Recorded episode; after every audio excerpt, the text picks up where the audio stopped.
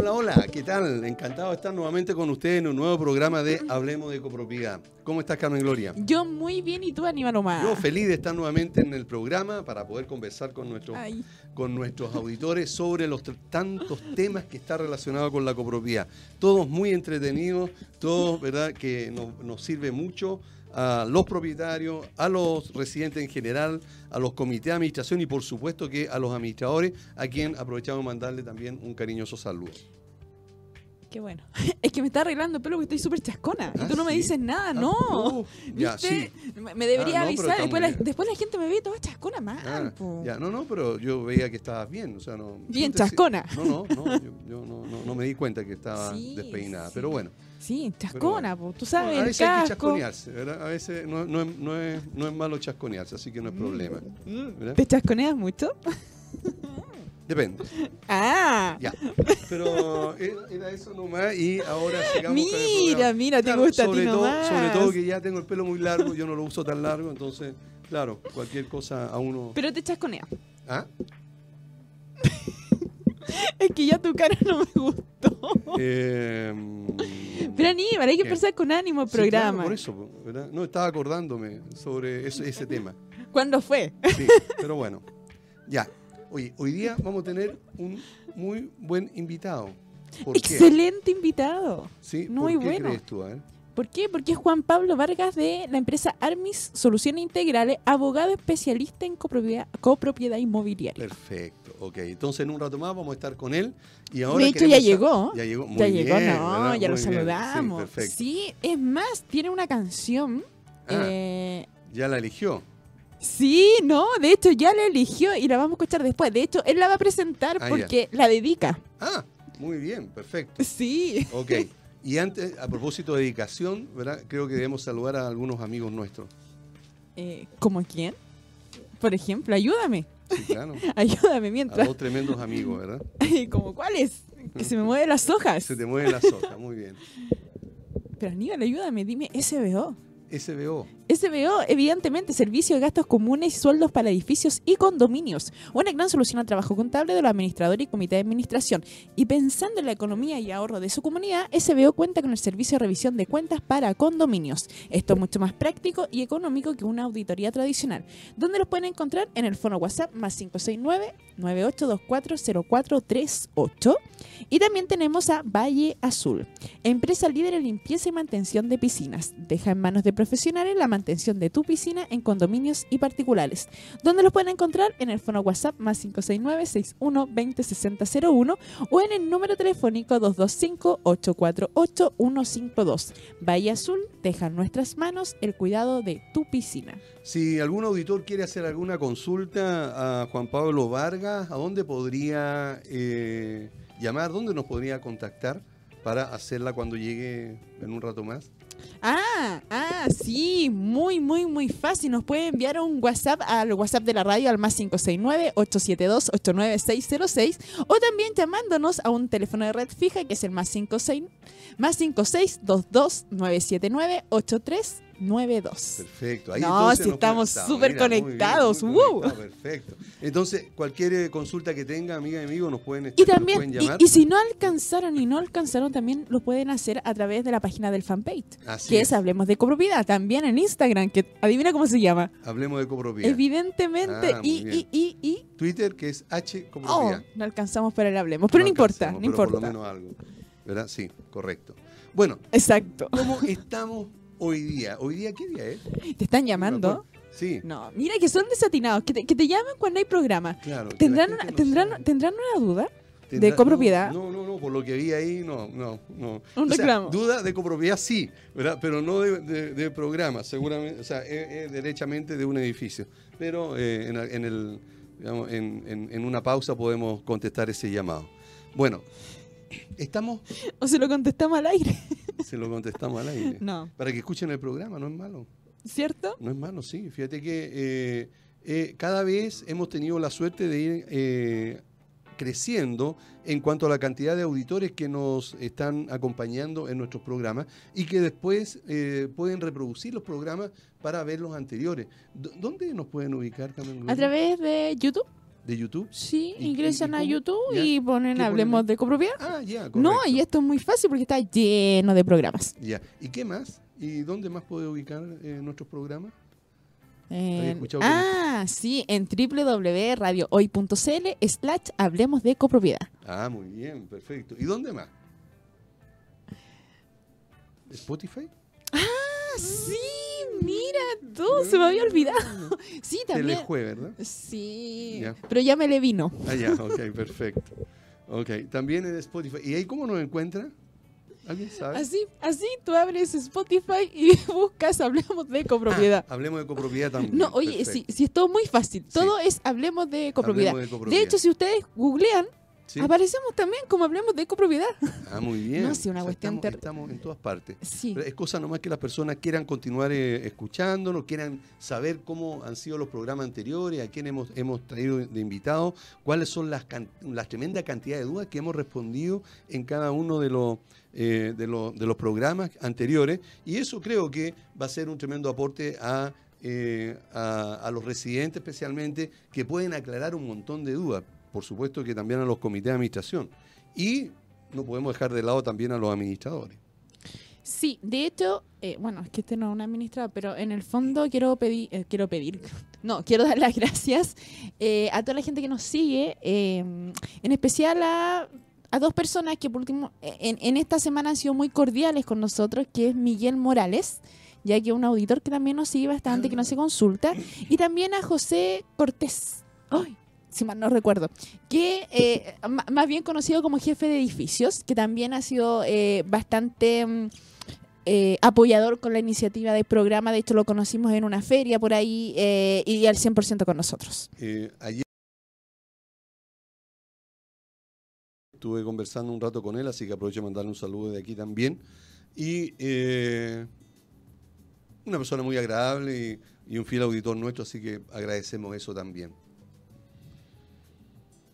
¿Qué, Como que, como que te faltó contar una parte. Sí. Ah, sí, lo que pasa es que estuvimos en un, en un seminario, digamos, en, Ah. una, en un pequeño, Ah. eh, una pequeña capacitación. ¿verdad? Entonces él fue también y ahí pudimos eh, conversar un poco. Pero no solamente con él, sino que habían, habían cerca de 100 otros administradores e integrantes del comité de administración. Qué bueno, me Sí. alegro. Así que por eso fue.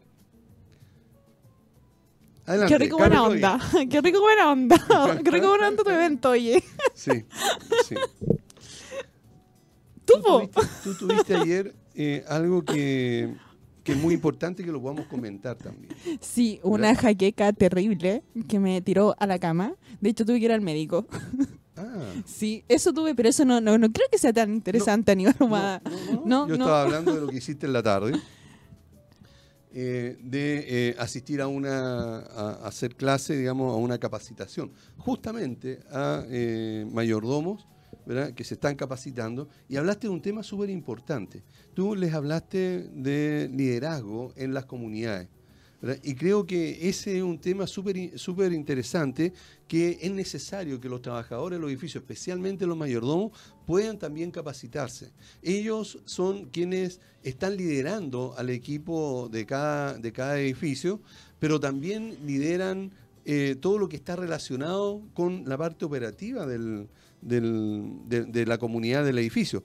Por lo tanto, es muy necesario que en cada comunidad se valorice a eh, los mayordomos de las comunidades y de esa manera entonces se les pueda también entregar las herramientas necesarias. Muchas veces nos encontramos con que los comités de administración reclaman, ¿verdad?, contra ese, ese mayordomo que eh, fue ascendido de, de conserje a mayordomo por las competencias que podría tener. Pero una cosa es, digamos, la habilidad que él tenga y otra cosa muy distinta es el conocimiento que pueda tener para ejecutar mejor su labor. Y yo creo que eso lo pueden, eh, eh, sería eh, una, una herramienta muy importante y una muy buena inversión para las comunidades de capacitar a sus mayordomos en un curso formal y que les permita dar una buena atención al copropietario y tener una visión general de lo que significa la atención a un edificio. Mm, Eso quería decir yo. mm.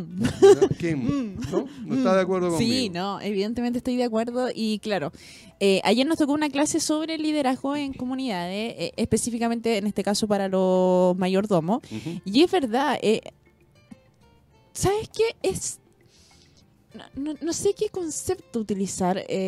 Bueno, yo utilizaría uno muy simple, pero acá en la radio no se puede decir. Pero yo no entiendo por qué hay, hay conversaciones que son temas. Uno decía, no, oye, el tema de los ascensores es un tema, un, temazo, ¿ya? Y tenemos que tratarlo, y tenemos que decidirlo, y tenemos que hablarlo con los comités, tenemos que hablar con la administración, el mayordomo, con los residentes, con todo. Pero hay otras conversaciones que para mí en lo personal no son temas. Y te voy a dar un ejemplo.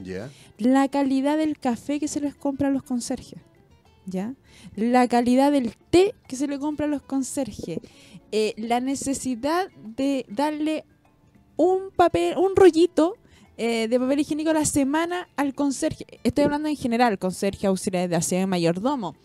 Eh, quizás comprarle un, un, zapatito que de seguridad que la diferencia puede ser cinco luquitas. ¿Cachai? Eh, y, no estamos hablando de la calidad. Eso fue uno de los temas que tocamos ayer sobre el liderazgo y, es muy penoso y lamentable que esos temas sean temas, o sea, esas conversaciones sean temas, o sea, tenemos que pedir un presupuesto. Oye, y, y, ahí se daba algo que también es muy lamentable, que muchos de ellos, ellos se están capacitando para eh, no todos son mayordomos, pero la, gran mayoría se está capacitando porque quiere ser mayordomo. y, en el fondo ellos son conserje hoy en día. Y decían, sí, efectivamente, a mí, eh, mm, a nosotros nos cuestionan el té. ¿Cuántas bolsitas de té nos tomamos al día? Entonces yo le digo, oye, ¿y por qué lo hacen? No, es que el mayordomo dice que si compra un té mejor, eh, no, estamos haciendo mucho gasto para la comunidad. Entonces yo digo, oye, por lo menos mi visión, y espero que los mayordomos que estén escuchando, que son míos, y así lo hemos también conversado, si yo tomo un té, disculpa, de que decir la marca, ¿ya? Si yo tomo un té Lipton de etiqueta negra en mi casa, ¿por qué no voy a compartir lo mismo con mis colaboradores? Es lo básico, es lo mínimo. Y eso lamentablemente uno lo ve en las comunidades que no es así. Se cuestiona, ojalá el más barato, ¿por qué? Porque se los pueden robar. Oye, ¿qué, qué, no sé, te, juro que, esos temas me dan impotencia. Mira, sí, dan impotencia, ¿verdad? Dan mucha molestia también, pero aquí yo querría eh, pedirle, querría pedirle a los auditores que nos indiquen por WhatsApp, ¿verdad? Como, o, por, grabación, como quieran, ¿verdad? Eh, ¿Qué tipo de mentalidad podría tener un integrante comité ¿verdad? que está ejecutando justamente este tipo de acción? O sea, el, té más barato, el, digamos, el, papel higiénico más barato. Pero ¿sabes qué? Me complica algo más. ¿Qué? Porque uno es lo que piensa el comité de administración. Pero lo otro es que lo está avalando el mayordomo, que se supone que es el líder, y evidentemente ahí encontramos que hay deficiencia en este líder o jefe.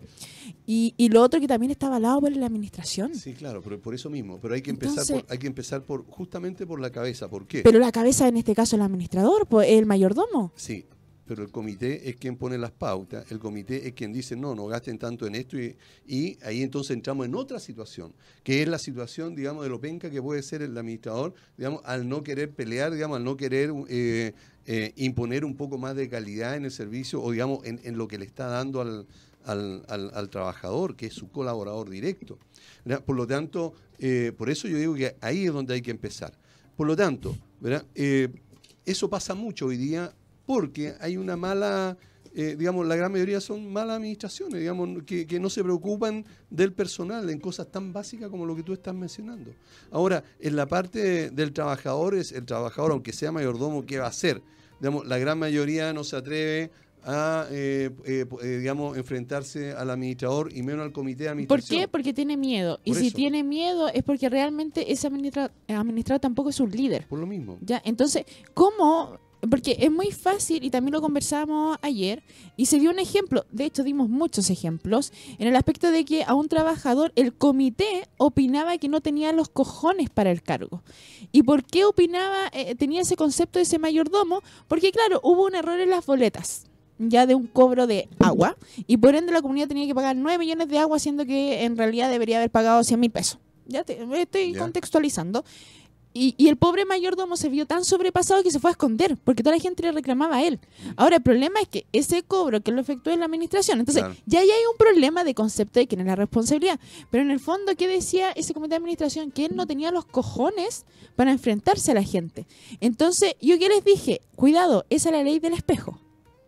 ¿Y por qué es la ley del espejo? Lo que tú piensas de mí es tu reflejo. Entonces, realmente, ¿quién no tenía los cojones? Ahí viene la pregunta. El comité de administración porque no fue capaz de hablar con el administrador, pedirle cuenta y después exponerle a la asamblea. o pero, por una circular, como fuera, pero informarlo. Como, fuera, pero en el fondo hay que tener cuidado el cómo yo trato claro. es como yo me veo. Lo que yo pienso del otro es lo que yo realmente soy. Así es. Y ahí hay que tener cuidado. Sí, claro. Hay que tener mucho cuidado con eso porque eh, pasa muchísimo. Y hablamos eso. Claro. Y eh, generalmente se tiende a culpar a los demás. Y en este caso, eh, lo más probable es que el error que se cometió, el que menos tiene que ver, es el trabajador, en este caso el mayordomo. quien recibió la, la cuenta fue el, fue el, el, el administrador quien revisó y después generó el cheque eh, con el exceso fue el administrador, después quien revisó ese cheque para poder firmarlo, ¿verdad? junto con la, con la boleta fue el comité de administración. Por lo tanto, todos tienen que ver aquí, menos el, el trabajador, menos el mayordomo. Por lo tanto, es quien menos debería estar eh, eh, expuesto, expuesto a esa situación. ¿Y, hay quien le y, finalmente a quién responsabilizan a ese trabajador? Claro, porque, porque siempre se corta el hilo por la parte más delgada, es lo que la gente piensa. Ahora, y este también porque no nos hacemos responsables de lo que realmente somos. Así es, claro. Pero eso siempre va a pasar, ¿por qué? Porque el, comité va a tratar de justificar cualquier error que haya cometido y el administrador, en este caso, ahí yo hablaría de la expresión que tú estabas usando, cojones, ¿verdad? Para decir, bueno, él no tuvo, digamos, eh, la, eh, la honestidad, diría yo, para, eh, asumir, para asumir la, la, situación, ¿verdad? Claro. Y enfrentarla como de lugar, digamos, mandando una circular diciendo que por último ya vamos a corregir o el próximo mes o qué sé yo, la vamos a descontar, como sea. Pero dar alguna, alguna solución al respecto. Pero eso, digamos, eh, eh, no tiene culpa el, el Tenemos, te, das cuenta que existe mucho miedo al cometer un error? O sea, al cometerlo no, sino al asumir el error. Al asumirlo mucho. Porque toda la gente te juzga. De hecho, la gente... Y ojo, también estuvimos hablando eso sobre emitir los juicios sin tener los antecedentes. O sea, hay una cuestión básica. Eh, por ahí, el otro día, eh, a mí me encantan las redes sociales y esta cuestión de Facebook, donde la gente reclama. Lo encuentro muy, sabros, muy sabrosón, porque en el fondo, ¿qué reclama esa persona? Y también se lo podemos eh, preguntar a Juan Pablo, que viene en, en, unos minutos más. En el aspecto de que hay una garantía que está exigiendo la comunidad para los ascensores, que ah, es de 20 UF. ¿Ya? Entonces, este personaje le sacó una foto ahí al ascensor donde estaba publicado esto y decía, ¿y quién, eh, quién finalmente, eso, eso es legal o no es legal? Entonces, ¿qué es lo que...? Gracias. ¿Y, qué tiene ese lápiz que no tenga ese otro lápiz? Viste, me desconcentraste con el cambio de lápiz. Claro, el... Ya, entonces, pucha, se me fue la idea, no, la idea, me cambiaste tú estabas hablando, tú, estabas hablando de, eh, de, de las 20 UF. Por ah, ya, entonces, sí, ya, ya, Me conecté de nuevo. Volvió, volvió. Es que sufre de déficit atencional, pues, ¿viste? Entonces ah, aquí yo muero con esto. Entonces, en el fondo, eh, subieron esta foto para preguntar si era legal o no era legal pedir una garantía. Si yo finalmente compré, cuando compré mi departamento, compré para el uso de los ascensores también. Entonces, la primera respuesta que dan y ahí yo lo encontré muy simpático. El administrador es un ladrón. Se va a quedar con esa plata. Y yo, de acuerdo a lo que vi, yo lo que vi y leí decía que era una garantía. Entonces, el gallo nunca tampoco va a cobrar el cheque si es una garantía en el fondo. Ahora, eh, el administrador es un sinvergüenza, ladrón y un sinfín de características más que es propia de la gente que piensa que así son los administradores. Y, y yo me preguntaba, oye, pero si eso está escrito por el comité de administración. Entonces, tan fácil levantar los juicios porque a mí se me ocurrió decir algo que no después no nos hacemos cargo de toda esa, esa problemática que se genera. Así es. Y, y, también otra cosa muy simpática, porque todos empezaron a defender ciertos puntos y se empezaron a atacar entre ellos. Ah. No, y con mayúscula, porque como que si yo escribo en mayúscula soy más bacán y yo tengo la verdad absoluta, o sea, y con signo de exclamación, así bien, bien grande. ¿Y sabes qué? y lo más triste, y lo más triste que quien escribía así es un colega que lo conozco. Ah. De hecho, una colega. Y que eh, la capacitaste tú. Y ahí fue lo más triste. Oh. Fue lo más triste porque la idea es que si uno está capacitando gente, es para que no para que actúe bien, ¿no? Para ahora, que sea... ahora no es culpa del profesor. No, el no, profesor no, pasa no, la materia. no, no, no, a lo que voy, no, ojo, a lo que voy que se supone que es una persona que fue capacitada capacita- Y bien capacitada. y bien capacitada, no puede estar actuando así, pues. Claro. Bueno, lamentablemente pasa eso. Eh, yo me acuerdo que en una La gente se calienta. Claro, claro. En una oportunidad eh, también sucedió algo muy parecido. La gente se pone a hablar y a insultar lo primero que encuentra, ¿verdad? Que es muy propio de lo que hoy día está pasando en el mundo entero, digamos, y especialmente en nuestro país. ¿verdad? Eh, yo creo que va a tener que llegar un momento en que Es que no, es que nada, nada justifica el que la gente, ni, ni lo que pasa en el país, Claro. ni que mi, api- mi- a mi perro lo atropellaron, no, no, no es justificación. Y, el, y el problema Y está, a ojo, espérate, y el problema está en que yo veo que todos justifican porque lo empiezan a, normalizar. Claro, y a lo que iba yo, antes que tú eh, quisiera decir lo que estás diciendo, es que va a llegar el momento entonces en que ya no, no, los atacados ya no van a poder permitir eso. O sea, en algún momento se va a revertir la situación, ¿verdad? Y eso va a, contraer, va a traer más, más violencia aún, porque eh, ¿hasta cuándo, digamos, un administrador va a soportar que se le diga ladrón? Eh, porque ahora hasta está pasando eso en la asamblea. Entonces va a llegar un momento en que alguno de ellos va a explotar o un integrante de comité, y entonces las cosas van a llegar a mayores. Yo creo que tal como estás diciendo tú, lo que hay que lograr, digamos, eh, que las personas eh, un poco se, tranquilicen, ¿verdad? Y retomemos el respeto que debíamos nunca haber perdido hacia los demás, ya sean copropietarios, con los trabajadores, con los comités de administración y por supuesto con los administradores. Entre todo, yo creo que hay que llegar nuevamente a lo que había antes, aunque sea medianamente, que es el respetar a los demás. Ni siquiera llegar a lo que había antes. Porque la idea es no devolvernos. La idea es Hay avanzar. algunas cosas que son Eh, eh, educaciones, espérame, ¿verdad? Y que pero- no, pero no, no, déjame- que pero estás déjame- corrigiendo algo que no corresponde. Es que, ¿por qué no? Pues porque la idea es mejorar Por lo eso, que había antes. mejorar, pero resulta que antes sí había, había, eh, eh, Había respeto, ok, pero hubo Y un eso quiebre, hubo un quiebre que se generó para que ya no existiera El respeto. respeto, claro. y hay Entonces, que volver al respeto. y de ahí tiene que nacer algo nuevo, ¿O ¿Qué tipo de respeto? otro tipo de respeto, ¿Como porque por antes, antes no era respeto, antes era miedo. No creo. No creo. Yo respetaba a las personas, ¿verdad? Por lo que estaba viendo ahí, digamos. Te respetaba, puedo respetarte a ti, puedo respetar a, a quien sea, ¿verdad? Y no Pero la, pero la que- gente no exponía su punto de vista. Sí. Yo creo que eso depende. ¿no? Sí. Yo creo que no, no, no un tiene niño, mucho un niño con no tenía derecho a hablar con los adultos.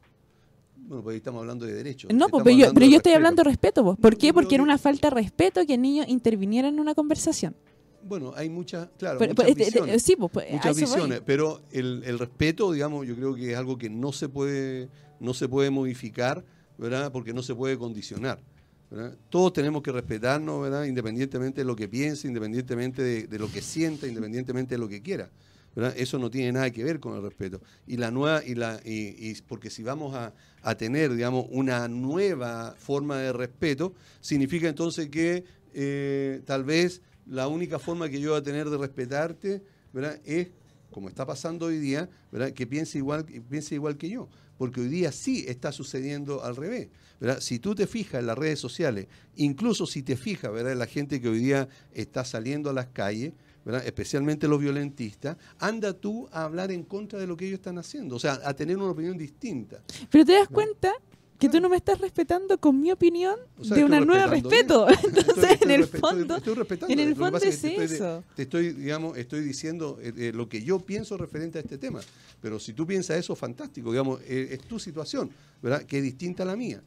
Entonces, eso es lo que hay que, hay que, hay que lograr, independientemente de lo que, de lo que cada uno piense, independientemente de lo que cada uno haga, yo creo que tenemos que llegar a lo mismo, al respeto. O sea, si yo veo que alguien me está cobrando en un gasto común un valor y no tengo la justificación, ¿por qué a esa persona le tengo que, lo tengo que tratar, tra- tratar de ladrón o insultarlo? Si ni siquiera sé, digamos, el por qué se está cobrando eso. Diferente es si tuviera la boleta, ¿verdad? Y me doy cuenta de que, de que ¿verdad? eran 500 y está cobrando 3.000, ¿verdad? evidentemente que ahí puedo sospechar algo. Pero a buena y primera y ponerme a, a dar opiniones, digamos, a descalificar a todo el mundo, ¿verdad? O a Pero eso ha sido siempre. Oh, sí. Pero y- ahora, ahora está mucho más... Quizá eh, ahora está más normalizado, pero en el fondo siempre ha sido, porque el cagüín siempre ha existido. claro, Y no me pueden decir que no. O sea, y todo, eh, un juicio parte de un cagüín. Sí, claro. ¿Por qué? Porque hay un tonto que replica lo mismo que le dijo el otro. Sí, claro. Bueno, sí. Pero son, bueno, son diferentes formas de pensar. Digamos, eh, yo continúo Y, evidentemente este programa es abierto a todos Sí, los claro. libres pensamientos, aquí nadie se le, se le enjuicia por pensar. Por- como, como quiera, quiera, como pensar, quiera pensar. ni siquiera Sí. diferente. Así Porque es. también cuando tú dices, es que él piensa diferente, ya estás segregándolo. Todos pensamos distinto. Todos pensamos de la forma en cómo lo hacemos. El asunto está en que hay que respetar el pensamiento de los demás. Y especialmente en las comunidades, respetarse entre todos con el propósito de lograr una mejor convivencia. Y no como está pasando hoy día en muchas comunidades que prácticamente eh, la gente no se habla, prácticamente no quiere ir a la asamblea porque existen un montón de situaciones conflictivas que se van a dar y algunos no están dispuestos a soportar eso. Yo creo que tenemos que ir a una pausa y volvemos. Bien, ya estamos de vuelta nuevamente en el programa Hablemos de Copropiedad y estamos ya con el invitado que habíamos anunciado, que tú, Carmen Gloria, lo has anunciado con mucho cariño. ¿Quién es? Eh, puta, es que me moviste la, la hoja, ¿viste? Tenemos una pauta, Pani. Sí, claro, tenemos una pauta. Sí, eh, eh, es evidente, bueno. sí. ¿Quién es nuestro invitado de Sí, hoy? Es sí. Juan Pablo Vargas de la empresa Armis Soluciones Legales, abogado especialista en temas de copropiedad inmobiliaria. ¿Cómo estás, Juan Pablo? Hola Carmen, Aníbal, muchas gracias por la invitación. Eh, bueno, estamos acá dispuestos a aportar todo lo que se pueda. En general, la copropiedad y los asuntos legales en condominios son temazos que generan mucho conflicto, que, en donde existen muchos vacíos legales también y se hace necesario contar con asesoría. Entonces, si podemos aportar en la educación o en el apoyo a los administradores o a los comités, nosotros felices. Así que Perfecto. muchas gracias por la invitación. Bueno, gracias por venir. Evidentemente que es para nosotros también un agrado tenerte como invitado, especialmente tal como tú estás diciendo, porque va a significar entonces que eh, algunas personas también aclaren las dudas que pudieran tener al respecto. Pero antes de hacer la primera pregunta, Carmen Gloria tiene algo que comentarle a todos nuestros auditores y a nosotros también. Sí, evidentemente, SBO, Servicio de Gastos Comunes y Sueldos para Edificios y Condominios. Una gran solución al trabajo contable de los administradores y comité de administración. Pensando en la economía y ahorro de su comunidad, SBO cuenta con el servicio de revisión de cuentas para condominios. Esto es mucho más práctico y económico que una auditoría tradicional, donde los pueden encontrar en el fono WhatsApp más 569-98240438 y también tenemos Valle Azul, empresa líder en limpieza y mantención de piscinas. Deja en manos de profesionales la mantención de tu piscina en condominios y particulares, donde los pueden encontrar en el fono WhatsApp más 569-61 206001 o en el número de red fija 225-848-152. Valle Azul deja en nuestras manos el cuidado de tu piscina. Bien, ahora sí nos metemos de lleno a eh, hacerte todas las preguntas que tenemos y las que los auditores también quisieran eh, quisieran hacer. Si alguien quiere hacer una pregunta, ¿dónde nos puede llamar, Carmen Gloria? Eh, también, evidentemente, nos puede. eh, gracias. nos puede escribir al fono WhatsApp más 569-872-89606. Perfecto. La primera pregunta, Juan Pablo. ¿Cuáles son los estamentos por los que deben regirse las comunidades de edificio o condominio? Bueno, la normativa de comunidades o de condominios es súper variada. Eh, en general, lo que rige como toda la estructura es la ley de copropiedad, 19.537, su reglamento, que es el decreto 46, pero al mismo tiempo existen otras normativas que muchas veces son eh, poco estudiadas, por ejemplo, temas de eh, certificaciones de gas, de ascensores, seguridad, eh, bueno, obviamente el código del trabajo y, normativa, por ejemplo, de seguridad también es muy variada y compleja. La norma en general chilena está muy mal hecha. ¿Ya? Y, está muy desestructurada. Entonces eso va generando ciertos conflictos, ciertos vacíos legales que al final eh, lo único que hacen es generar como conflictos en la práctica, en la comunidad en sí misma. Pero en, en términos generales lo que nos rige entonces es la ley de copropiedad. Ya eso es como la base de, eh, del funcionamiento de la comunidad. Es una norma que en este minuto se está discutiendo una actualización en el Congreso. Nosotros igual hemos participado en la modificación de la norma en el Congreso eh, y estamos tratando de apoyar en todo lo posible como para que se haga bien. Ya, cuando nosotros hicimos el análisis y cuando fuimos al, al, al, al, al Senado, eh, vimos que había muchas normas mal hechas.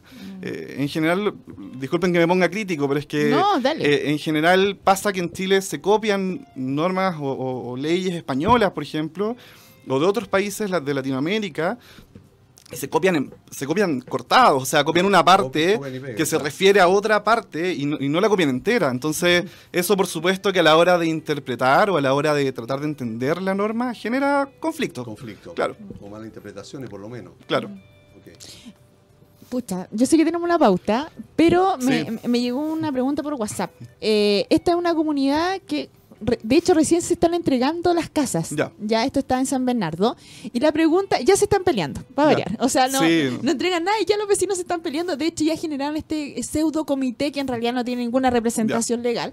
Pero en el fondo ellos ya están súper disconformes. Mira, fíjate, recién están entregando las casas, ya están disconformes con pertenecer a la, eh, eh, estar bajo el régimen de copropiedad. Ellos, siendo un condominio, ¿podrían pasar eventualmente a futuro microbarrio? ¿Yo me puedo salir como un condominio? Podría existir una modificación, pero la verdad es que es tan complejo que no se hace. Ya, yo, he visto casos eh, mucho más complejos que eso, por ejemplo, un condominio que se quiere separar en dos, o sea, dos torres en, en, un solo condominio que se quieren separar. Como es copropiedad, requiere una, una modificación de reglamentos, temas ante el DOM, eh, que son de verdad complejos. Se podría hacer. Eh, en general, todo este tipo de cosas se pueden hacer. Si en el fondo tú puedes destruir el condominio y, construir dos por separado, en el fondo, y, puedes hacerlo también normativamente, pero es muy complejo. Ya tendrían que asesorarse por abajo, obviamente, eh, y, tendría que haber, tendría que existir un análisis de verdad muy complejo. Ya no, yo, yo eh, como de antemano no se los recomiendo. Yo creo que la copropiedad sí puede dar lugar a, un orden, mm. a, un sistema que funciona, pero tiene, que estructurarse bien y por supuesto que tiene que funcionar con buenos administradores. Sí, pues, necesita una buena asesoría legal y también una buena asesoría de administración. Por supuesto, la administración es esencial en ese sentido. Eh, y en el fondo es, es la que guía a la comunidad en todos los procesos que van surgiendo. Entonces, pasa mucho, y disculpa también que me vaya a otro tema, pero, pero pasa mucho eh, que las comunidades se están autoadministrando en este minuto. Eh, la autoadministración genera problemas. A nosotros como, como estudios jurídicos nos llegan muchas comunidades que se autoadministran desde hace un año, por ejemplo, hace dos años, y son el caos, ¿ya? O sea, eh, eh, están realmente en caos los temas laborales eh, que permanecen por mucho tiempo tranquilos. Ya hay comunidades que dicen, no, nosotros estamos súper bien, no necesitamos asesoría legal, de hecho nos comentan. Pero a la hora de empezar a revisar la documentación nos damos cuenta de que los a la hora de despedir a algún trabajador, son temas millonarios. O, temas que no han pagado todas las cotizaciones, entonces llegan a una demanda en tribunales. Eh, es un caso que me está pasando a mí actualmente. Se están autoadministrando porque se aburrieron de los administradores que según ellos todos robaban. Y claro, yo estoy revisando casos del 2013 en adelante. Claro. Entonces como, chuta, eh, claro, estaba todo muy tranquilo, claro. pero empiezan a salir una, otra, dos, y ya son 253 causas que tienen, que no pagaron. Y, incluso a veces hay casos menores. Eh, yo no soy abogado laboral, pero en el fondo lo vemos en nuestro estudio hay, casos menores con trabajadores que llevan un año, por ejemplo, y ganan un sueldo no tan alto. Pero si es que no se le pagan las cotizaciones durante un, mucho tiempo eh, y se despiden, el, por, por, ley en el fondo, y, a la hora de llegar a tribunales, cada mes de pago de cotizaciones se entiende, o sea, de, no pago de cotizaciones va sumando otro mes adicional de deuda. O sea, en el fondo, quizás le tenías que pagar el mes de aviso y, y, el mes de indemnización, pero vas a terminar pagándole ocho meses al trabajador o más porque en el fondo el tribunal se demoró, o sea, el tribunal fija una audiencia de aquí a seis meses y dentro de esos, esos seis meses suman para la, eventual indemnización del trabajador. Como establece la ley Busto, digamos, el, despido no es efectivo si no están pagadas las cotizaciones. Claro. Por lo tanto, el juicio se demoró seis meses, como tú dices. Claro. Hay que pagarle además el sueldo de seis meses, Exacto. aunque él ya esté trabajando en otro lado. Claro, o, incluso un, juicio en, juzgados laborales puede demorar mucho más. Claro. Eh, si es que nos vamos a juicio oral, por ejemplo, podemos estar hablando de un año. Entonces, eh, ahí es importante regularizar antes, ojalá, eh, en el caso de que, bueno, ya si llegamos a esta situación, tratar de llegar a algún acuerdo con el trabajador, si no, bueno, defenderse lo mejor posible, en definitiva, pero, pero se trata en el fondo de una negligencia y ahí se requiere una buena administración. Sí, por ahí te mandan saludos. ya, sí, ¿no? De verdad. Miguel de Rancagua te manda saludos y dice que, bueno, lo voy a leer textual. Dice, grande Juan Pablo de Armis, hemos conversado un par de veces, es seco, un saludo. Vale, muchas ah, gracias. bueno. ya. No sigue. Ah. Yo hice la pregunta ah, que justo me llegó del... En una comunidad, ¿quién es el representante legal? Uf, tema, un tema. Eh, mira, a ver, pasa mucho con la norma o, pasa mucho con, este mundillo de, los condominios que se asumen muchas cosas, ¿ya? Eh, hay, un libro que se llama Los Cuatro Acuerdos de la Cultura Tolteca. Eh, el tercer acuerdo es no presumas o no asumas nada. Eh, y yo creo que sí, hay que analizarlo con un poquito más de detalle. La ley dice, artículo 31, la ley de copropiedad, indica que el administrador es el representante legal para efectos judiciales, ¿ya? El artículo 14 habla de que a la hora de suscribir un contrato entre eh, la comunidad, eh, un contrato de arriendo de espacios comunes entre la comunidad y un tercero, eh, tiene que comparecer a, la firma el administrador y el presidente del comité. ¿ya?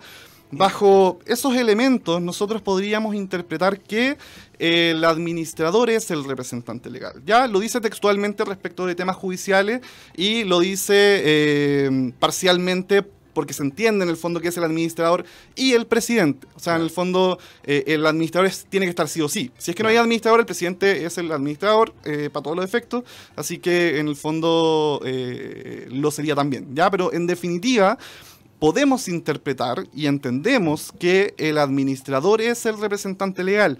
Podríamos discutirlo, ¿ya? Yo, en general, el análisis normativo que hemos hecho nosotros en ARMIS es bien complejo. Eh, eh, hemos analizado derecho comparado, etcétera, y, por eso mi comentario no es tan certero. Ya pasa mucho que a veces te dicen, no, es el administrador, o no, es el presidente del comité o el administrador. La verdad, y yo voy a hacer. Eh, no me voy a casar tanto con una postura porque no hay una postura definitiva. Se entiende que es el administrador. ¿Por qué? Porque la norma, y al parecer el espíritu de la norma, nos da a entender que es el administrador. ¿ya? ¿Cuándo es posible que la comunidad multe directamente a un infractor eh, de la reglamentación de esta? Bueno, eso también es un tema que se presenta mucho en las comunidades. Eh, la multa debe estar establecida en el reglamento de copropiedad de la comunidad, debe estar establecida la obligación y la multa. ¿ya? ¿A qué te refieres? Eh, en el fondo, la obligación, por ejemplo, no se puede, no sé, beber alcohol en la piscina. Obligación. Y la multa es, eh, esto tiene una multa de una 3 UTM, por ejemplo. Si es que en el reglamento de copropiedad no estuviera establecida la multa, eso necesariamente hace que la, comunidad tenga que multar a través de policía local. pero eso significa entonces que ah. debería decir el valor de la multa en el mismo reglamento de copropiedad. Claro, y, la mayoría de los reglamentos de copropiedad establece una multa. Ahora, eh, acá nosotros estamos siendo súper precisos. ¿ya? En la, práctica, eh, a veces hay que no debería decir esto quizás, pero a veces hay que dejar pasar ciertas cosas por un tema práctico, porque las comunidades tienen que multar, ¿ya? Mm. Pero los reglamentos de copropiedad normalmente están mal planteados eh, y, llegan mal planteados de parte de la inmobiliaria y establecen, por ejemplo, dicen, eh, establecen una serie de obligaciones, dicen, se va a multar de 1 a 3 UTM de acuerdo a lo que establece la ley de copropiedad, ¿ya? Eh, en el respectivo juzgado de policía local. Entonces, lo que hacen esos reglamentos, que es el 98% de los que hemos visto nosotros, es que la multa sea aplicada por el juzgado de policía local. O sea, no le están dando la autorización al comité para aplicar directamente la multa. O se contradicen. Lo ideal sería que el reglamento de copropiedad estableciera la obligación, la multa y autorizar al comité para multar directamente. Y, tengo una consulta, si ese reglamento de copropiedad indica que eh, el comité de administración puede cursar las multas y ellos las van a definir, pero no está definido el valor, ¿eso podría ser legal? Sí, a, mi juicio sí. Ya la ley en ese sentido o el reglamento tendría que establecer un margen.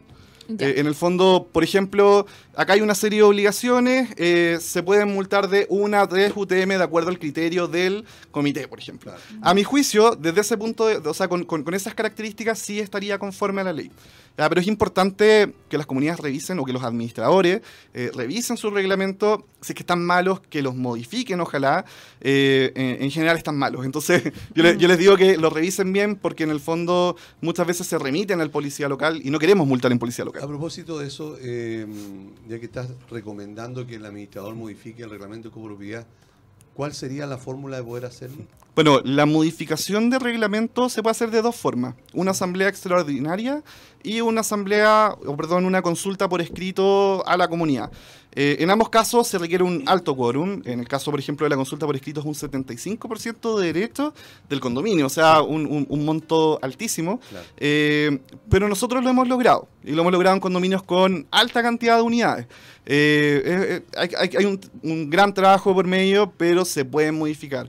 Y a la hora de modificar el reglamento, ojalá agregar como todas las obligaciones, multas. Hacerlo lo más posible. Sí, y, y, ok, se aprobó la asamblea se aprobó. ¿Y qué viene después? En ese caso, bueno, se reduce a escritura pública el, documento con, todos los antecedentes, en el fondo se protocolizan los antecedentes eh, y se inscribe en el conservador de bienes raíces. ya ese sería el trámite. O sea, no basta con la notaría. No basta con la notaría, tiene que haber una inscripción en el conservador de bienes raíces. Eh, ¿Y en esa asamblea eh, tiene que haber un notario?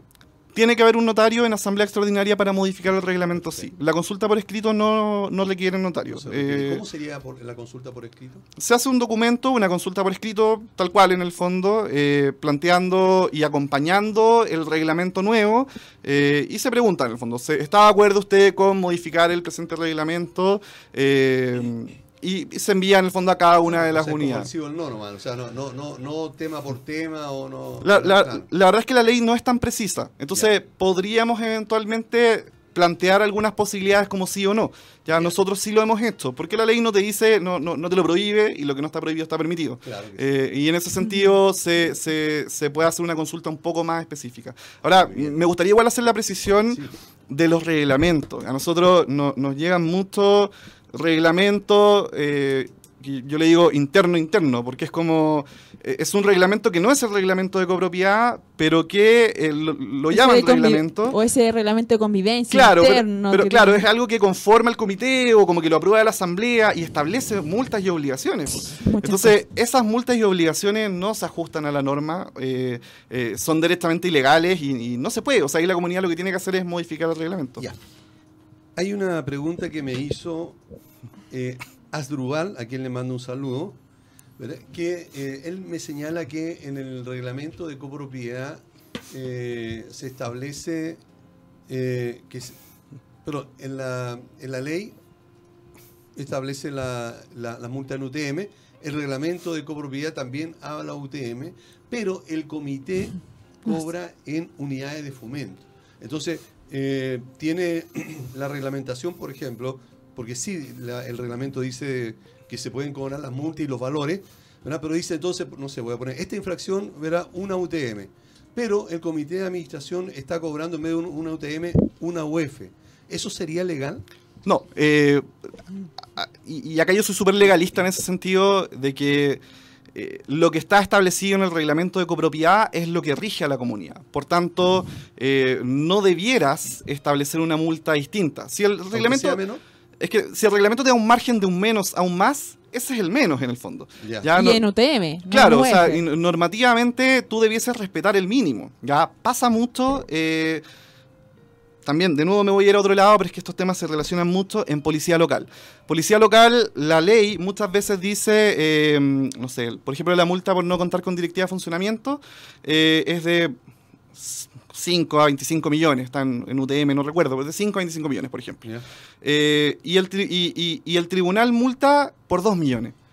¿Ya? Eso eh, lo está haciendo un tribunal, juzgado de policía local, que, que eh, eh, mm. espero que no nos esté viendo ningún juez de policía local, pero, pero un pésimo tribunal, muy poco especializado y, a veces interpretan la norma como quieren en el fondo. Entonces, si la ley te dice que es de 5 a 25 millones, bueno, el mínimo es 5 millones.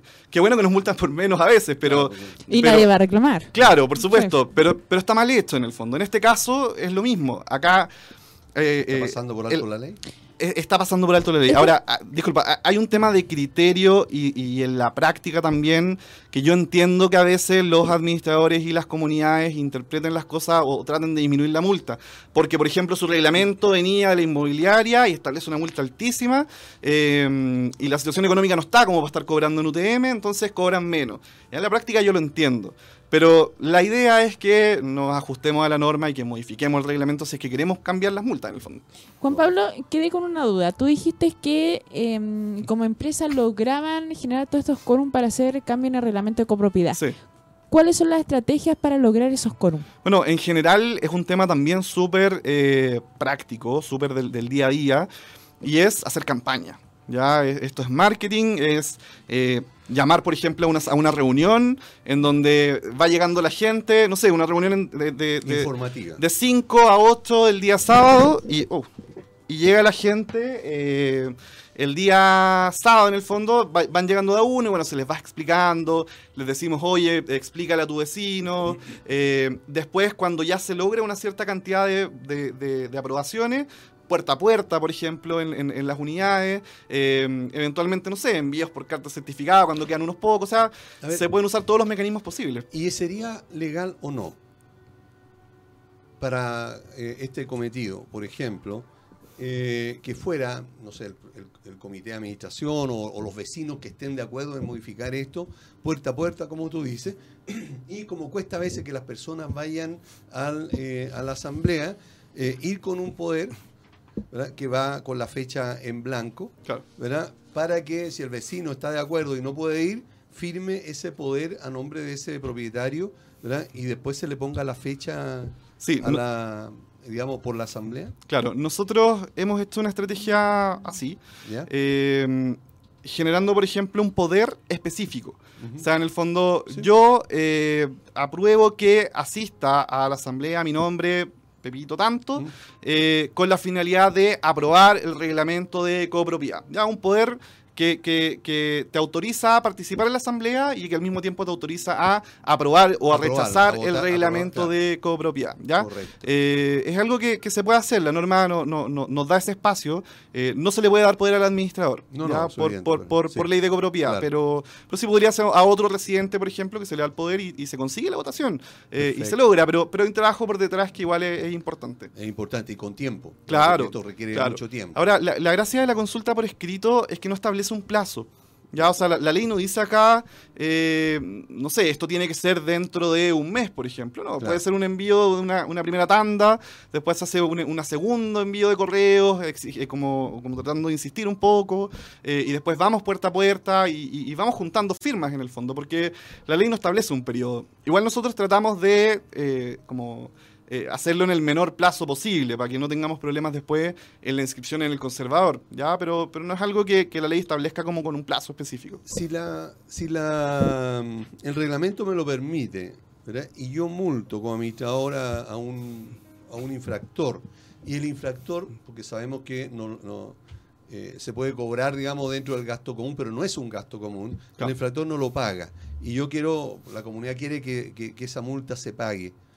¿Cómo lo obligo a pagarla? Bueno, en ese caso, y estamos ante una de las más grandes fallas de la ley de copropiedad, eh, la forma de cobrar serían dos. Una a través de policía local, porque en el fondo eh, el juzgado de policía local puede multar a un residente por la misma ley, en el fondo. Entonces eh, haríamos extensiva la multa hacia el tribunal. Tribunal, por favor, se multa a tal persona de acuerdo a estos antecedentes. Otra instancia ya sería generar alguna causa civil de cobro de pesos, por ejemplo, que es mucho más compleja, más, larga eh, y que en verdad no, no, valdría mucho la pena. Así que. Incluso eh, costoso. Claro, a mi juicio, el policía local, que hoy no, no se requiere de abogado como para iniciar una causa. en el eh, caso que yo mande la, digamos, el juzgado de policía local y el juez, digamos, y el tribunal aprueba, digamos, mi petición de, de multar a ese infractor, la recaudación queda en beneficio de quién? Ahí depende también del criterio del tribunal. Si es que nos atenemos a la norma, la multa sería beneficio fiscal. ¿ya? Pero tú podrías en la solicitud requerir la multa eh, de la ley de copropiedad y además la multa de acuerdo a la ley de copropiedad respecto del el condominio. O sea, a la hora de pedírselo al tribunal hay que hacer la precisión. Porque en el fondo no le estamos pidiendo al tribunal que multe a partir de su propio eh, o su propia obligación que le da la ley, sino que le estamos pidiendo que multe a partir de su obligación, pero que también como que avale nuestra multa que no está pudiendo ser cobrada porque la persona no nos quiere pagar. Es decir, que la hay que mm. solicitar, solicitarle que la recaudación ingrese digamos, a la comunidad. Expresamente, porque si no, lo más probable es que el tribunal termine cobrando a beneficio fiscal, salvo, insisto, policía local eh, cada, cada, policía local es un, mundo, entonces podría haber alguno que cobre a beneficio de la comunidad, ¿ya? Y, lo hemos visto, entonces, eh, así como hay otros que cobran a beneficio fiscal. Pero es mejor entonces aclararlo y solicitarlo. Claro, claro, sí. Carmen Gloria. Tú dijiste algo que me gustó. Lo que no está prohibido está permitido. Sí. ¿Ya? Y en base a eso nos llegó una pregunta, y mira, de hecho no, no, no mandó hasta reglamento interno, ¿ya? Pero básicamente pregunta lo siguiente, lo que pasa es que ella vive en un condominio y tiene perros. Ya. Volvemos con el tema de las mascotas. Y en todos lados hay seña- señalética que dice que está prohibido el paseo de animales. Pero me manda la copia de reglamento que, a mi entender, este debería ser un reglamento de convivencia, no el de copropiedad.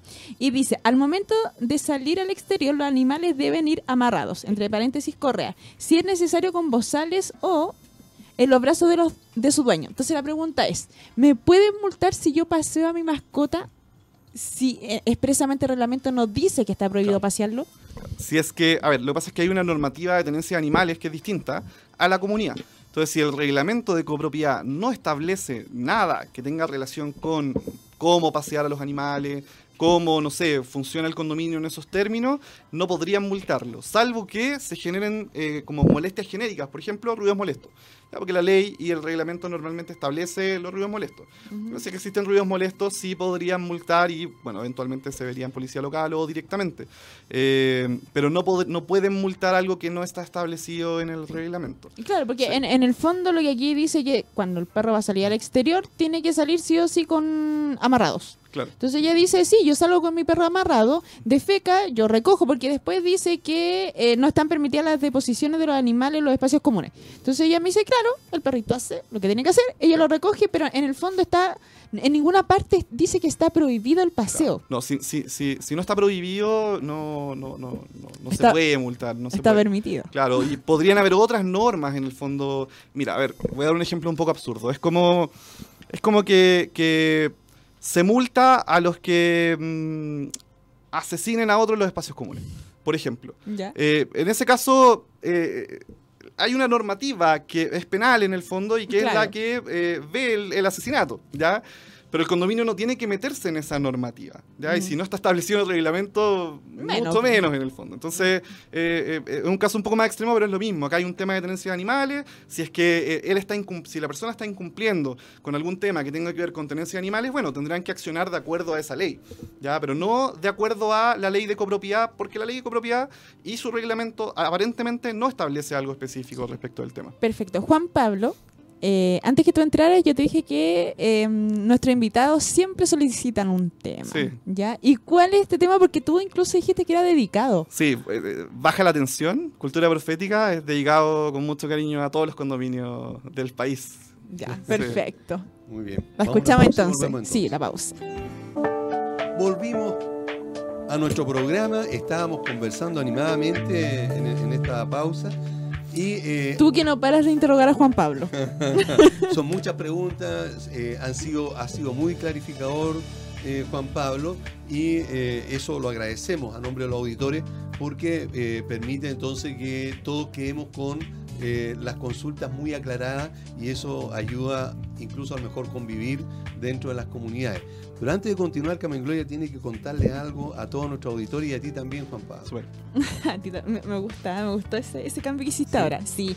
SBO Servicio de Gastos Comunes para sueldo. Da. Servicio de Gastos Comunes, espérate. A ver, eh, Que- no, SBO, estamos, Es que espérate, SBO, yo tengo claro. mi maña, siempre en el lado Sí, izquierdo, entiendo, ya. claro. SBO Servicio de Gastos Comunes y Sueldos para Edificios y Condominios. Una gran solución al trabajo contable de los administradores y comité de administración.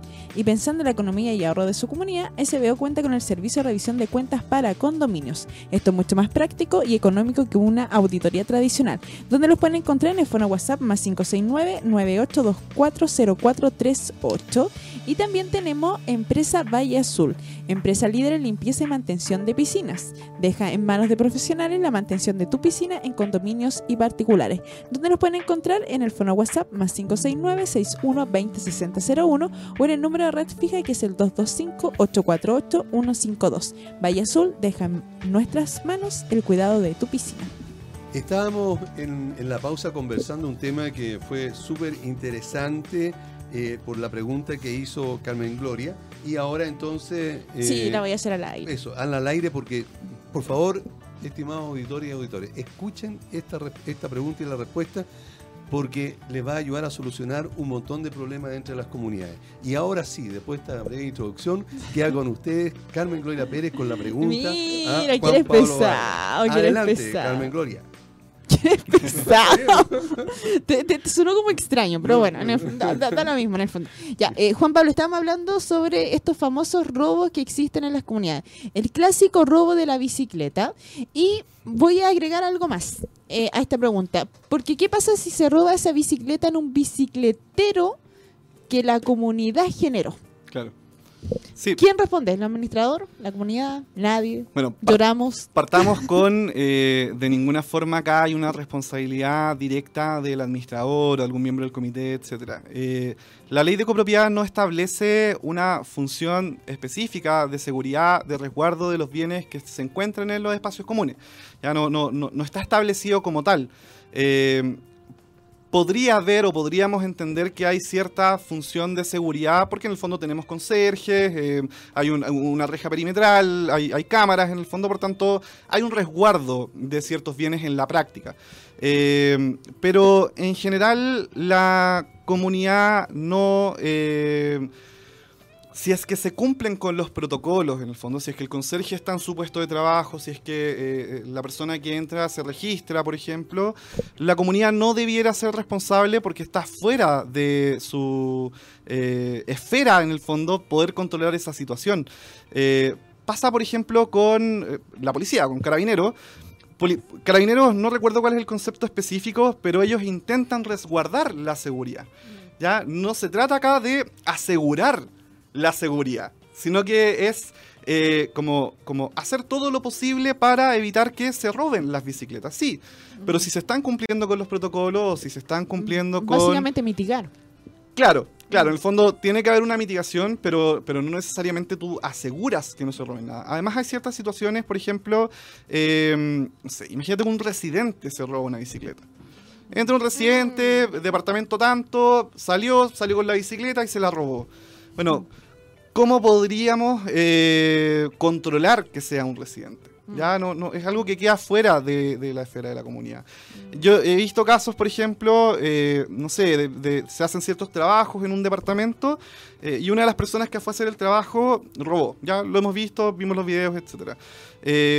¿Cómo podía la comunidad controlar que esa persona robara, por ejemplo? No, no difícilmente podía hacerlo. y en ese caso es responsable porque generalmente pasa y también nos ha pasado, eh, tratan de que sea el propietario, porque finalmente él trajo ese trabajador, o no sé, a reparar, no sé, papel de lo que sea en su en su departamento, ¿se podría responsabilizar a, él? Lo que pasa es que lo que hay acá son dos aristas, una penal y una civil. Mm. En una arista penal, el responsable es directamente la persona que robó. ¿ya? Y ahí se tiene que iniciar una investigación, se tiene que eh, determinar quién es la persona que robó y, bueno, eventualmente va a tener alguna pena si es que logran identificarlo.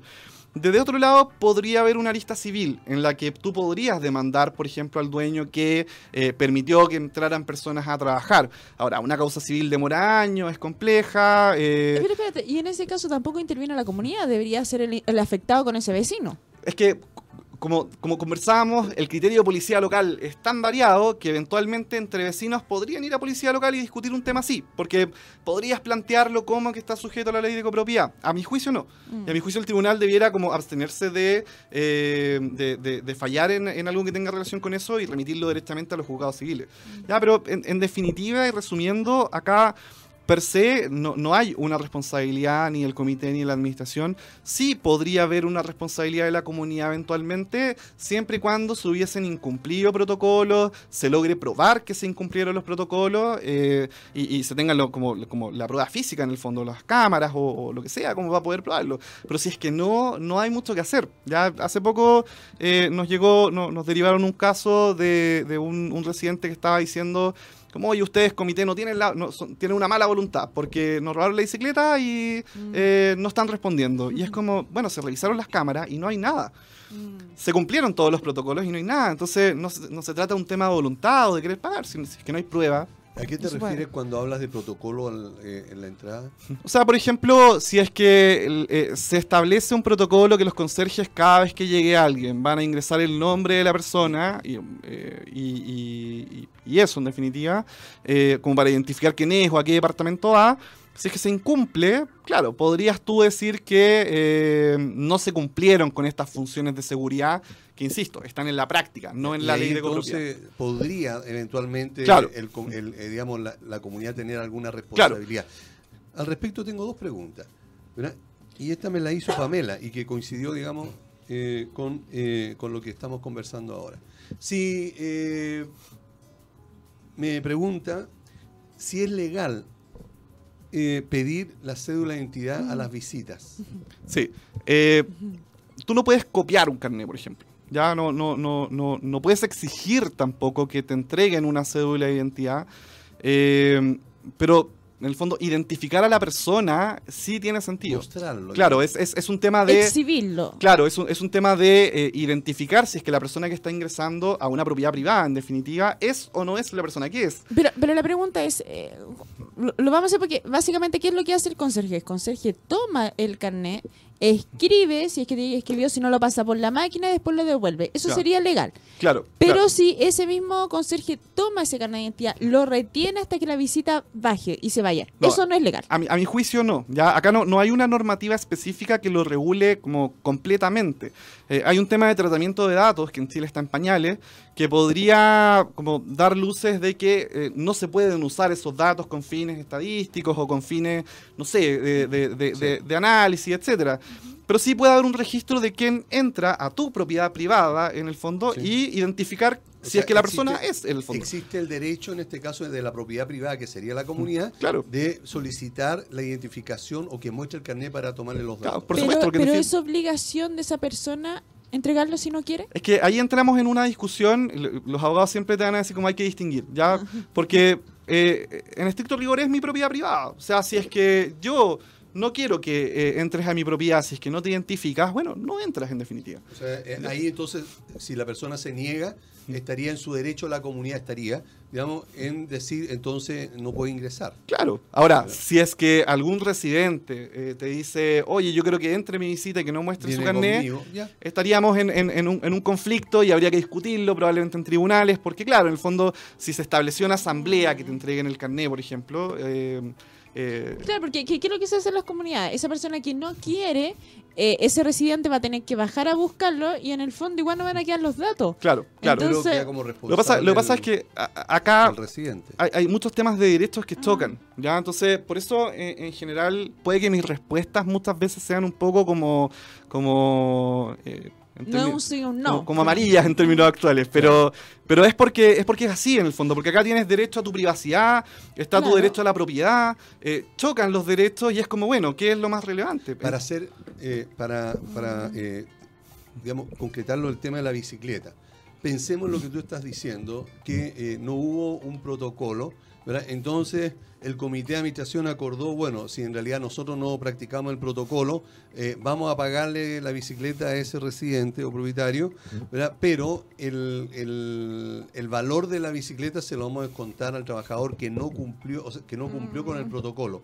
¿Eso es legal, sí o no? O sea, bueno, ahí ya sería una lista más laboral, que, que no es mi área, pero según entiendo tendría que estar establecido en el reglamento interno de orden, higiene y seguridad y en los contratos de los trabajadores. Y aún así... Si no estuviera aún, No, no sé, difícilmente. No, no. Y, aún así yo creo que la inspección del trabajo lo, discutiría, pero, pero es un tema más, especialista que yo no, manejo profundamente. Eh, así que eso, eso en general con, con, el tema de... Correcto. ¿Y si la bicicleta estaba dentro de una bodega? Es que es lo mismo, es la misma situación en el fondo, porque es el, resguardo. Es que, o es como cuando se entran a robar un departamento. Como bueno, ¿se cumplieron con los protocolos? Sí. Entonces, ¿es responsabilidad de la comunidad? La comunidad no puede asegurar que no vaya a pasar nada. Y en ese caso tampoco es responsabilidad de la comunidad llamar a carabineros y generar la gestión y hacer la denuncia. En este caso tendría que hacerlo el afectado. Sí, mira, o sea, no.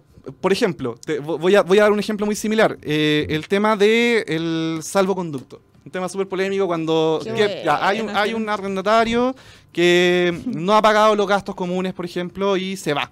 Mm. llega un día y se va. Bueno, la obligación de pedir un salvoconducto no es de la administración. No, hay ninguna obligación de, eh, de, que, de, que, la administración esté atenta a quien salga en el fondo, quien sale con un camión, etcétera, para exigirle el salvoconducto. No, o sea, primero, el único que puede exigir el salvoconducto en Chile es Carabineros de Chile, por eh, normativa, en el fondo. Eh, ellos tampoco, bueno, según la normativa, sí podrían retener en la mudanza, ya no podrían retener a las personas. Pero la carabineros. Claro, claro. Eh, pero la, pero la administración no, no puede pedir el salvoconducto. Tiene que llamar a carabineros, en el fondo, para que pidan el salvoconducto. Y tampoco es su función. O sea, no es su obligación. Que hayan administraciones que lo hagan, bien, en el fondo puede ser un protocolo, un mecanismo como para eh, asegurar el, pago de gastos comunes o para asegurar que no hayan conflictos con los dueños, pero, pero no es una obligación. Entonces, cuando dicen, eh, no, es que la administración no está atenta, no, no, no, no, no, era su obligación finalmente. Ah, te, te, hago una consulta. Entre salvoconducto y declaración jurada. ¿Existe alguna diferencia? el salvoconducto es una declaración jurada, es un, documento que se firma en notaría mm. que y notaría te exige ciertos documentos que también están en la ley. Ya no, están en la ley de copropiedad, están en otra normativa. Eh, y te exige, claro, y te exigen, por ejemplo, eh, no sé, estar al día con el pago de los servicios del, del, departamento, de la casa. Eh, y, eso, claro, con ese documento tú después eh, te permite hacer el, la Claro, pero en este caso, una declaración jurada, yo podría ir, como yo persona Carmen Gloria, y decir, estoy arrendando que tengo todo bajo en regla. O sea, si lo, si lo expones, es que es lo mismo. Eh, las, también en derecho se dice que las cosas son lo que son, no lo que se dice que son.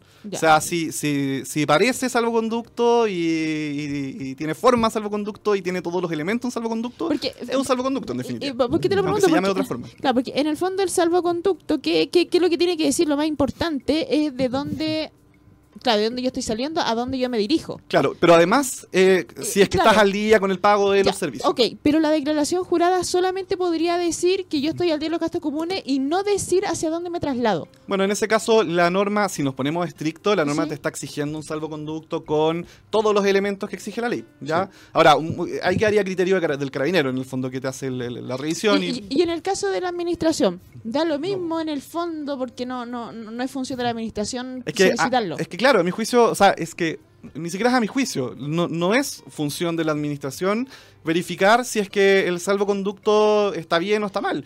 Tiene que llamar a carabineros. ¿Y qué pasa en las comunidades? Eh, y te lo pregunto, porque hay comunidades que dicen que si no presenta el salvoconducto, y, tal cual salvoconducto, ni siquiera la famosa declaración jurada, eh, se le va a aplicar una multa.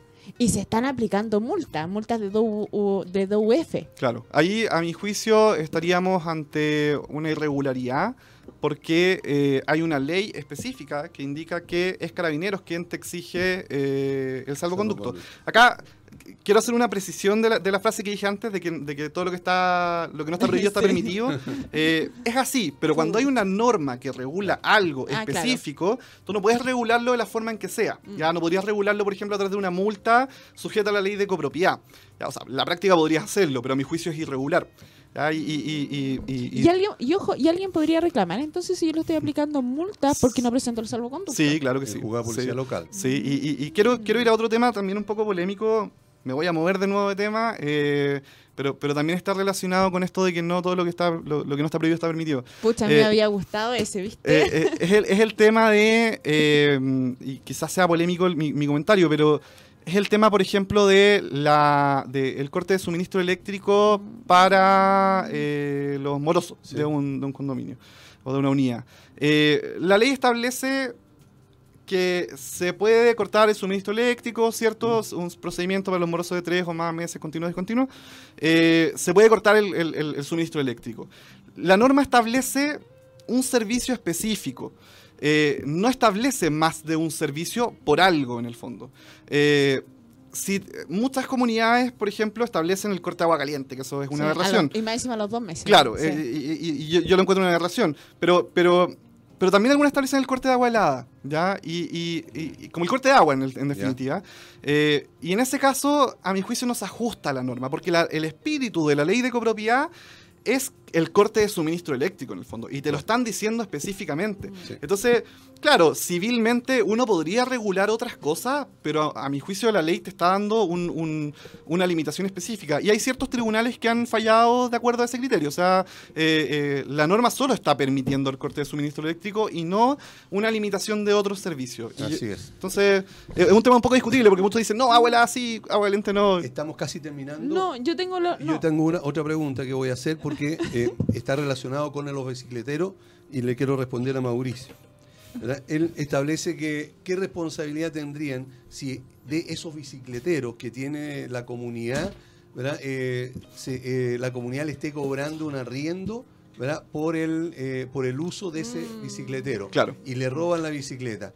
Mm. ¿Es responsabilidad de la comunidad o no? Sí, dos cosas. antes de la responsabilidad, la el, arriendo de espacios comunes se debe aprobar por asamblea extraordinaria. Las comunidades nunca lo hacen y arriendan bicicletero igual y, eso está, eh, está en contra de lo que establece la norma, así que hay que tener ojo con eso. Segundo, eh, eh, si es que estás cobrando por usar un espacio común, sí existe un, mejor argumento para acreditar que, hay un, que debe haber un resguardo de la seguridad o, del bien que está en el espacio común. Ya, porque en el fondo la comunidad está cobrando por algo es por, como, por, por mantener ese bien ahí, pero también por mantenerlo bajo su cuidado. Es como cuando uno deja el auto en el, en el estacionamiento, eh, pagues o no pagues, eh, eh, pero, pero lo estás dejando ahí como... Pero te ponen un cartelito que dice que la, bueno, en este caso, no sé, lo que sea, el estacionamiento no se hace responsable, en este caso no, no aplica. En, este caso, es que aunque pongas un cartelito en la práctica, al cobrar en el fondo sí podría argumentarse una función de seguridad. Ahora, ojo, tampoco está acreditado. O sea, no es que la ley diga eh, los que arrienden eh, bicicleteros y cobren van a tanto. No, hay buenos argumentos para decir que en el caso de que te cobren, sí debería haber alguna función de seguridad. Pero en tribunales. O sea, al final Pero en tribunales. y, ojo también. ¿Sería eh, policía local u otro? Sería un juzgado civil. Un juzgado civil. Sí, sí. sí, sí. Dale, Carmen no, no, es, que, es, que, yo tengo dos dudas que se me generaron. ¿Qué pasa con el arriendo de quincho? Tú hablaste que para arrendar los bicicleteros necesitábamos asamblea extraordinaria. ¿Qué pasa con el arriendo de quincho si yo, en teoría, cuando compré, compré con un derecho de utilizar ese quincho y todas las áreas comunes? ¿Qué pasa cuando me empiezan a cobrar por el uso? Sí, también estamos como. es un tema polémico y, también podríamos interpretarlo de dos formas. Lo siento, pero podemos interpretarlo de dos formas. Eh, el, claro, ¿es un arriendo del espacio común? Sí. ¿Debiera ser aprobado por asamblea extraordinaria? Sí pero también podríamos interpretarlo como una función de administración, como una regulación de la administración. Es función de la, de la administración regular el uso de los espacios comunes. Esa regulación eventualmente podría estar sujeta, por ejemplo, a, que se entregue un documento, un cheque eh, con, con, un monto específico en caso de que se rompa algo. Esa administración del espacio común podría ser en el fondo, pero también podríamos discutirlo y decir, ¿sabes qué? En la práctica esto es un arriendo. Y el arriendo debe ser, primero, aprobado por Asamblea Extraordinaria y segundo, podrían haber temas de impuestos de por medio. y lo otro que tengo la duda con lo que estábamos hablando sobre el corte de suministro eléctrico. Yo como administración, eh, si ya le corté a una persona por tres gastos comunes vencidos y esa persona solo me quiere pagar uno y transfirió uno, ¿legalmente yo se lo tengo que reconocer o yo reconozco la deuda actual? No entendí la... la... la... pregunta en términos prácticos. Si yo tengo tres gastos comunes vencidos, me cortaron el suministro. Ya. Ya. Pero ese residente pagó uno un después, un mes. Ya. Yo se lo tengo, hizo un abono, yo se lo tengo que aceptar. O sea, el pago siempre lo tienes que aceptar. Ya no, no, no, tú no puedes negar el pago. Ahora, el corte de suministro eléctrico, si es que suma, si es que suma un mes en nuevo en el fondo, eh, es discontinuo. Por tanto, mm. se, se, se, mantiene el corte de luz en la medida en que, en que vaya bicicleteando. Eh, entonces sí podría seguir cortando la luz en el fondo.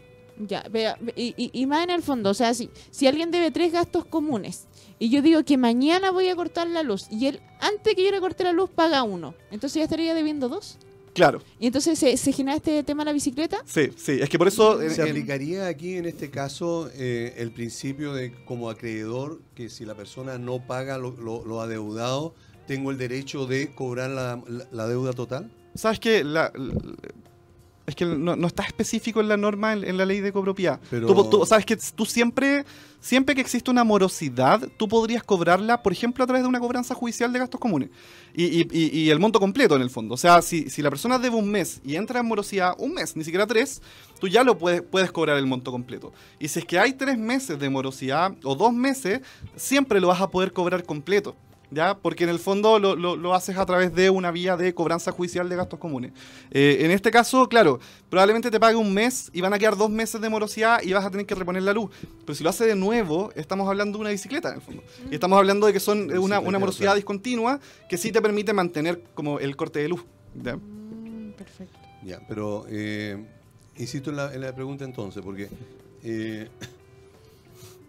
Esta misma pregunta la hicimos, ¿verdad? Y nos respondieron lo que te acabo de señalar, de que quedaría, digamos, a criterio del acreedor porque, de acuerdo a los, no me acuerdo, no me recuerdo, digamos, la cita del texto, digamos, de la parte del código, no sé qué, ¿verdad? pero decía que, aquí se podía usar, digamos, eh, la, situación del acreedor que eh, puede en cualquier momento eh, cobrar la totalidad de la deuda al no haber cumplido el deudor. Claro, por eso, por eso lo que yo digo es que al, incumplir el deudor, siempre vas a poder cobrar la totalidad de la deuda. O sea, en este caso, sin ir a los tribunales, yo podría exigirle el 100% de la deuda. Sí, porque en el fondo es, la deuda completa que debe. lo, que pasa es que esa, esa lista eh, se da en un contrato civil, por ejemplo, en donde a ti te tienen que pagar, eh, te deben cinco meses hacia el futuro. Entonces, cuando incumplen, tú les cobras lo que debe y además hacia el futuro. En este caso, el gasto común, como es mensual, eh, no hay una deuda futura, sino que en el fondo solo hay una deuda pasada. Y esa deuda pasada, la obligación de pago siempre es completa. Perfecto. Bien. Bueno, se nos fue el tiempo. Se nos fue el tiempo. Muchas gracias Juan Pablo Vargas de eh, Armi Soluciones Legales. Él es abogado especialista en copropiedad inmobiliaria y eh, ah, nos pasó el tiempo, nos quedaron mil preguntas, no, mil doscientas treinta preguntas por, por hacerle. Por lo tanto, queremos desde ahora ya comprometerte para eh, invitarte nuevamente eh, a un programa a ver si por lo menos podemos contestar unas cuatro o cinco de las 1200 que tenemos. Sí, no, de todas maneras, y bueno, también tenemos especialistas laborales, penales, así que cualquier otra arista, felices venimos eh, algún especialista en el fondo en otro tema. Perfecto. Eh, eso, bueno, visítenos también armis.cl, cualquier duda. Eso mismo, ¿dónde pueden encontrar Armis? Sí, armis.cl en general, contacto arroba armis.cl, somos eh, asesores legales de comunidades, de administradores, les das dar apoyo en todos los requerimientos que tienen las comunidades, tanto de forma mensual como de forma específica. Perfecto. Vamos a una pausa y volvemos. El sueño, ¿verdad? son cosas que no. para mí, para mí no es un sueño. ¿no? Para mí es una meta. Una meta, perfecto. y una meta antes de del 30 de julio. Ya. Estamos proyectando, estamos proyectando, estamos proyectando. En el programa Hablemos de Copropiedad. Y Carmen Gloria urgentemente tiene algo que comentarle. No. Sí, claro. ¿Y quién es lo urgente? Nuestros amigos. ¿Cuál es, amigo? No, pues si Juan Pablo ya se fue. Oye, qué claro, Juan Pablo. Muy claro, muy claro ¿ah? de verdad que Excelente invitado, muy bueno. Así que. Ya, sigo, sigo con SBO. Ya. SBO, Servicio de Gastos Comunes y Sueldos para Edificios y Condominios. Una gran solución al trabajo contable de los administradores y comité de administración. Y pensando en la economía y ahorro de su comunidad, SBO cuenta con el servicio de revisión de cuentas para condominios. Esto es mucho más práctico y económico que una auditoría tradicional. ¿Dónde los pueden encontrar? En el fono WhatsApp más 569 98240438. Y también tenemos a Valle Azul, empresa líder en limpieza y mantención de piscina. Deja en manos de profesionales la mantención de tu piscina en condominios y particulares.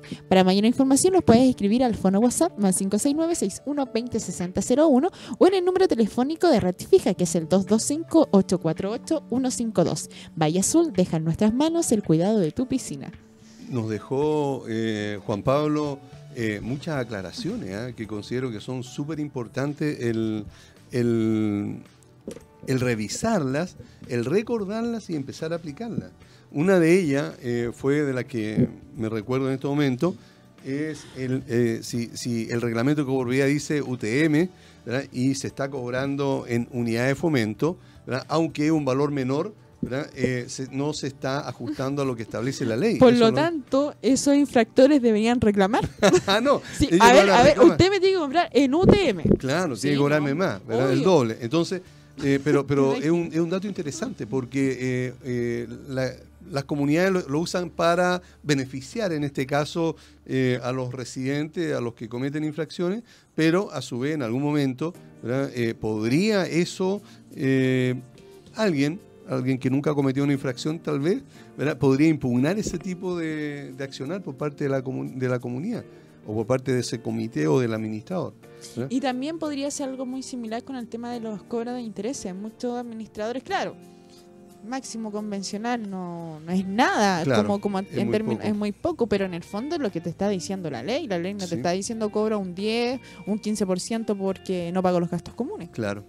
Entonces, eh, esas son cosas que eh, hay que empezar a respetar. Lo del bicicletero también fue muy interesante porque, bueno, todo lo que dijo, pero, pero estas son cosas prácticas que, están sucediendo hoy día en las comunidades, que te roben la bicicleta, que le, quieran cargar la responsabilidad a la comunidad, al comité o incluso al administrador. Y ya nos dimos cuenta de que efectivamente esto no es así no corresponde y que si alguien perdió la bicicleta, la perdió lamentablemente y no hay, digamos, una, una, responsabilidad por parte de la comunidad. Me encanta esto del derecho. ¿Del derecho? O sea, de los abogados. Sí. por las visiones, claro. Sí, oye, tenemos...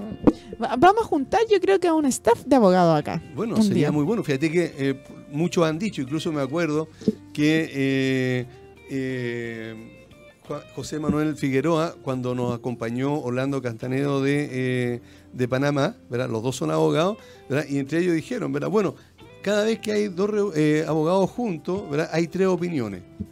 Entonces, claro, o sea, entre ellos, digamos, eh, tienen opiniones porque cada uno analiza de diferentes puntos de vista. Y vamos a hacer eso, vamos a traer a Sí.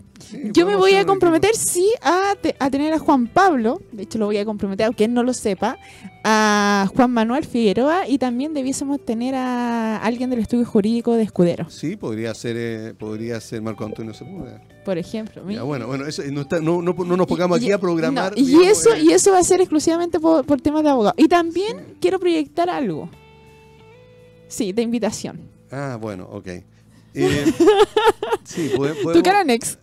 hagámoslo eso, eh, digamos, primero hagamos una pauta y después podemos no, pero eh, sí, programar. Sí, Porque a veces no hay que, no hay que comprometerse a veces con algunas cosas que no sabemos qué pueda pasar. Sí, todo puede pasar en la medida que la gente quiera. Bien, ¿qué, qué destacado de lo, de lo que nos contó Juan Pablo puedes tú señalar? Oye, muy buen abogado súper claro en todo lo que estaba comentando.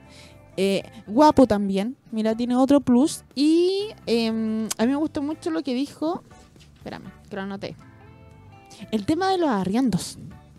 De los bicicleteros. Sí. sí, eso estuvo muy bueno. Sí, todos arriendan, pero nadie hace una asamblea extraordinaria. Claro, ese tipo de cosas, digamos, eh, es muy importante también porque eh, de partida se está pasando por alto lo que establece la ley.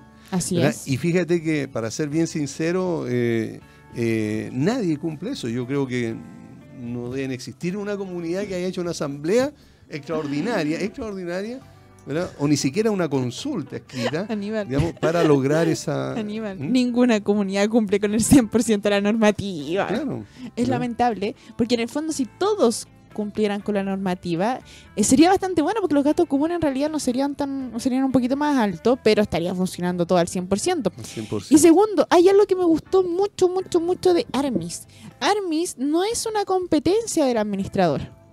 ¿Ya? La empresa, no, porque es un estudio jurídico. Claro, no, pero es que en el fondo alguien podría decir, oye, y, tal como le dijo Juan Pablo, eh, ¿para qué vamos a tener administrados si tenemos un muy buen abogado que nos puede defender, nos puede hacer un par de cositas, etcétera, ah. todo el tema? Entonces, qué buena la, visión, y me, me, está gustando mucho esta visión de la nueva generación que viene administradores, que no se cree el cuento en que son los sábelo todos de todos especialistas. Porque en el fondo, el administrador, ¿qué tiene que hacer? Solo gestionar. y evidentemente tiene que saber de todo un poco, o sea, eso es lo mínimo, ¿ya? Pero no, ya, pero no tiene, eh, no tiene que tener la especialidad en cada punto. Si no, gallo sería un super Zeus, Dios, no sé.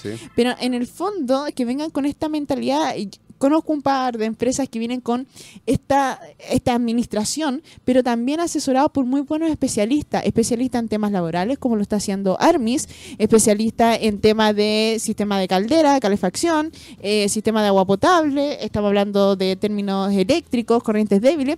Entonces, qué buenas administraciones que eh, sí se están preocupando de que son especialistas en los temas. Eso. Muy bien. Complementando el tema de, de, Armis. Bueno, bueno, ya estamos a tiempo. Lamentablemente se nos acabó. Eh, damos las gracias a los auditores que han estado escuchándonos y por supuesto que los dejamos invitados para el próximo jueves, que también vamos a tener un, un invitado muy, muy interesante. ¿Y se puede decir? No, todavía no. el próximo jueves a las 11 horas. Sí, nos vemos el jueves.